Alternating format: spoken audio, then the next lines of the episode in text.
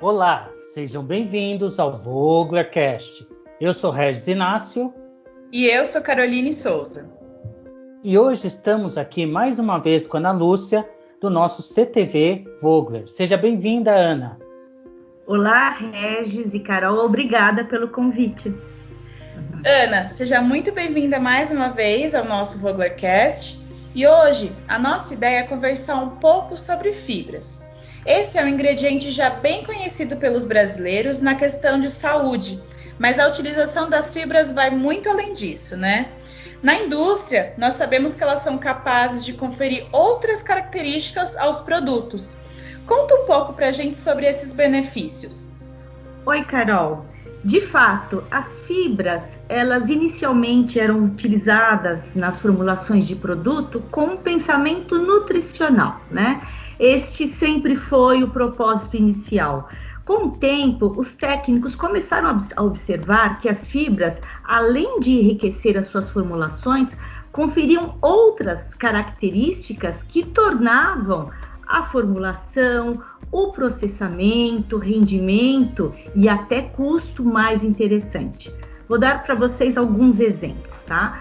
Algumas fibras, as insolúveis, elas têm uma alta capacidade de absorção de água, assim como no nosso organismo, também nas matrizes dos nossos alimentos. E essa capacidade de absorção de água faz com que a gente tenha um maior rendimento de processo, por exemplo, tá? Essa alta capacidade de absorção de água, ela permite, por exemplo, que um produto não se torne murcho, com perda de crocância ao longo do seu shelf life, porque a fibra ela vai estar lá para prender essa água e vai evitar que o produto perca as suas características originais de crocância, né? sem que haja necessidade da indústria, por exemplo, investir numa embalagem mais cara, numa barreira. Né? Um outro exemplo que a gente pode remeter aí ao uso de fibras por essa capacidade de absorção de água, além da questão de impedir, né, de reduzir a perda de crocância, é evitar as quebras. Alguns produtos são muito sensíveis, por exemplo, aqueles cones que são uh, usados né, nos sorvetes softs, eles são muito sensíveis, é uma casca muito fininha. Então, durante o processamento de transporte, de logística e manuseio, esses cones eles podem se quebrar e é uma perda, é um defeito. E o uso de fibra nessas formulações deixa o produto mais resistente, mantendo a crocância, né? E aí se torna um benefício, né, do ponto de vista aí financeiro, né, para as indústrias, além do benefício nutricional. Muito bem, Ana. Pensando nos diferentes tipos de fibras que nós temos, eu gostaria que você falasse um pouquinho para nós quais são as principais diferenças entre as fibras solúveis e insolúveis quando se fala em questões tecnológicas. Boa pergunta, Regis porque o conceito de fibra às vezes entra dentro né, de, de, um, de, um, de um mesmo conceito, mas existem diferenças importantes que vão determinar, tanto no aspecto de saúde, mas no aspecto tecnológico, qual fibra que a gente vai usar. Né? Quando a gente fala de fibra solúvel, a gente precisa imaginar um copo com água. Um copo onde a gente está colocando um açúcar, por exemplo, ou um sal, e ele se dissolve completamente. A fibra solúvel, ela terá um comportamento muito semelhante, né? Quando a gente dispersa em água, essa fibra vai se solubilizar, formando soluções, né, que variam, né, entre muito claras, às vezes até com aspecto um pouco turvo, mas elas se solubilizarão, né? Essa, do outro lado, as fibras insolúveis, se eu coloco essas fibras em água, no primeiro momento elas vão decantar, né? O nome já diz, né?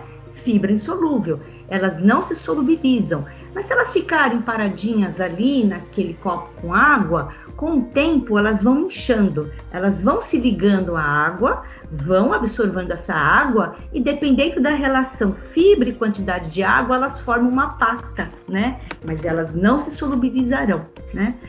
Então, quando a gente separa essas que são solúveis e essas que absorvem água, mas não se solubilizam, a decisão de uso vai depender do propósito. Como exemplo, hoje se discute muito a questão da redução de açúcar nas formulações. Existe uma preocupação das agências de saúde, existem acordos no mundo inteiro para redução de açúcar e hoje, com as novas normas de rotulagem, produtos com alto conteúdo de açúcar deverão comunicar no painel frontal aos consumidores. Né? Então, como reduzir esse açúcar? Açúcar é um elemento que dá corpo, né, que dá palatabilidade. E aí, como eu comentei, açúcar solubiliza em água, a fibra solúvel também. Então, esse é um, um, uma, um, uma área né, onde a gente consegue, por exemplo, reduzir o volume de açúcar usando uma fibra solúvel.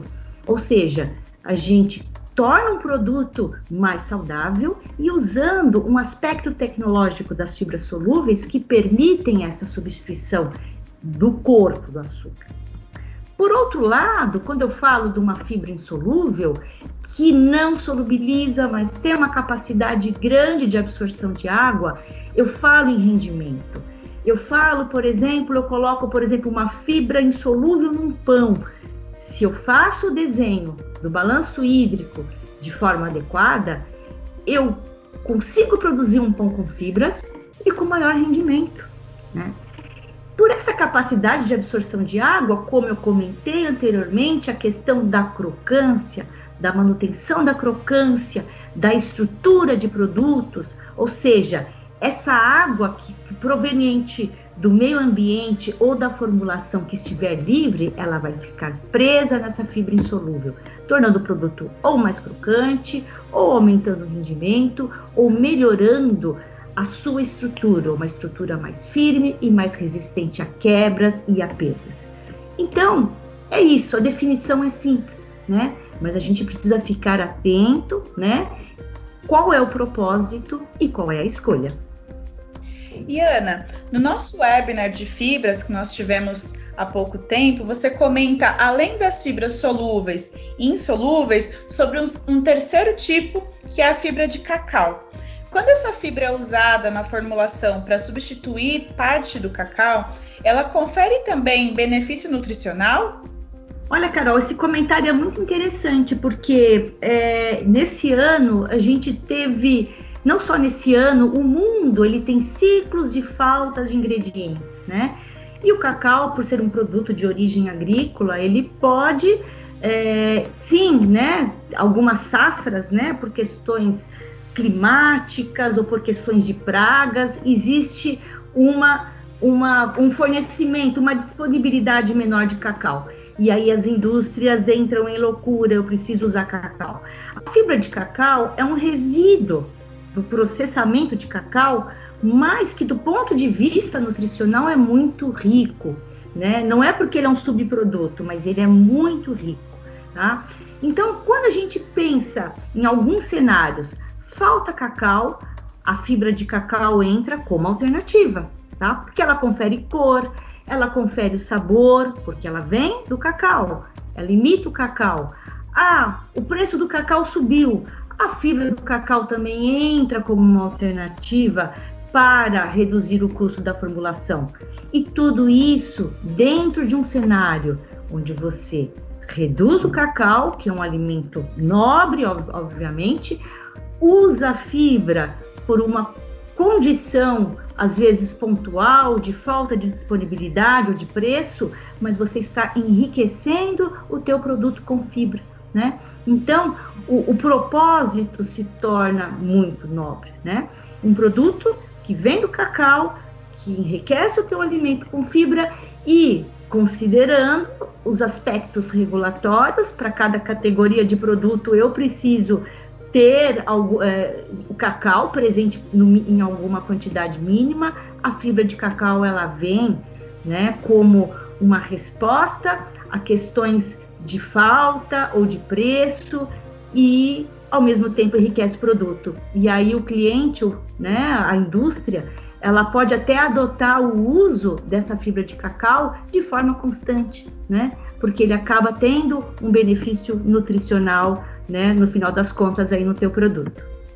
Muito bem lembrado, Carol, essa questão do, do nosso webinar do, de fibras que a Ana fez há pouco tempo para nós, né?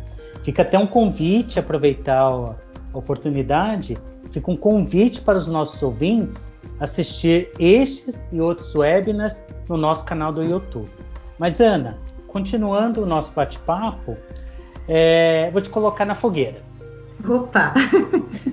Pensando nas tendências, né? Principalmente esse, esse momento de 2020, onde alimentos plant-based vem ganhando corpo, notoriedade. Eu queria é, saber de você, que fibra você destacaria para o segmento plant-based? Olha, é um segmento antigo, porém novo, né? Porque a gente comenta que hambúrguer de soja é um alimento é antigo, mas ele veio repaginado, porque o consumidor ele está mais exigente, né? Ele quer um produto que atenda a um aspecto sensorial. Eu vou dar destaque para o nosso Inofiber Bambu, né? Todas essas fibras estão no nosso portfólio Inofiber, que são desenhadas, né, para cada solução tecnológica ou nutricional. O Inofiber Bambu é uma fibra que ele vai entrar naquela formulação do hambúrguer, né, vegano. Porque o que, que a gente faz? A gente tenta imitar a natureza. Então a gente tira a carne, coloca a proteína vegetal, coloca uma gordura de origem vegetal para substituir animal, mas falta aquela mordida, aquela estrutura que a carne tem, né? Das suas estruturas fibrosas, né? Não é fibra, mas são estruturas fibrosas, uma proteína que tem uma estrutura diferente que dá mordida. E a gente conseguiu no nosso centro tecnológico é, desenvolver é, análogos de carne, não só hambúrgueres, mas né, outros análogos de frango ou de linguiça, enfim, onde a inclusão do nosso Inofiber bambu foi importantíssimo para a gente fechar esse desenho sensorial, aquela mordida, aquela mastigação que é característica de um produto de origem animal. Então, eu destacaria, existem outras fibras que entram em outras formulações plant-based, mas eu gostaria de dar destaque para essa fibra, que teve uma resposta muito importante quando a gente fala aí da categoria de análogos de carne. Boa sugestão, Ana. Eu acho que essa alternativa da fibra de bambu é inovadora, mas eu quero aproveitar também, mais uma vez, para destacar que a nossa linha InnoFiber é uma plataforma de fibras, né? Onde o cliente fica aberto para nos trazer uh, os desafios, o que ele procura, o que o consumidor dele de repente está atrás das tendências, né? É uma conversa que a gente acaba tendo entre o nosso CTV, nosso comercial, o desenvolvimento do, do nosso cliente, para a gente chegar a um coeficiente em, em, comum, né? E assim, a nossa plataforma InnoFiber, ela acaba sendo uma plataforma de soluções de fibras que podem ter o aporte de saudabilidade, principalmente neste ano que a gente falou muito de imunidade e a fibra acaba tendo um papel importante, como também a questão tecnológica. Bom, Ana, é, chegamos ao fim do nosso bate-papo. Gostaria de saber se você gostaria de acrescentar mais alguma informação. Regis, eu agradeço o convite e fechando o nosso bate-papo, eu acho que você acabou fechando aí com chave de ouro. É isso mesmo, esse é o recado para cada propósito uma solução. E a gente disponibiliza aqui o nosso centro tecnológico para fazer esse desenho em conjunto com o nosso cliente, qual é a solução de fibra da nossa linha InnoFiber, qual é a melhor combinação para entregar a melhor solução. Eu agradeço, obrigada. Muito obrigado, Ana. Muito obrigado, Carol. Muito obrigado aos nossos ouvintes e até a próxima.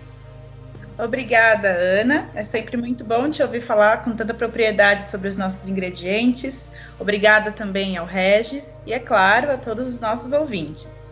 Para saber mais sobre os nossos ingredientes e soluções que oferecemos ao mercado, acesse as nossas plataformas digitais.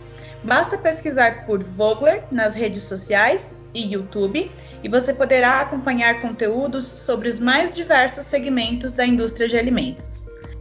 Até a próxima segunda-feira, aqui no Voglercast.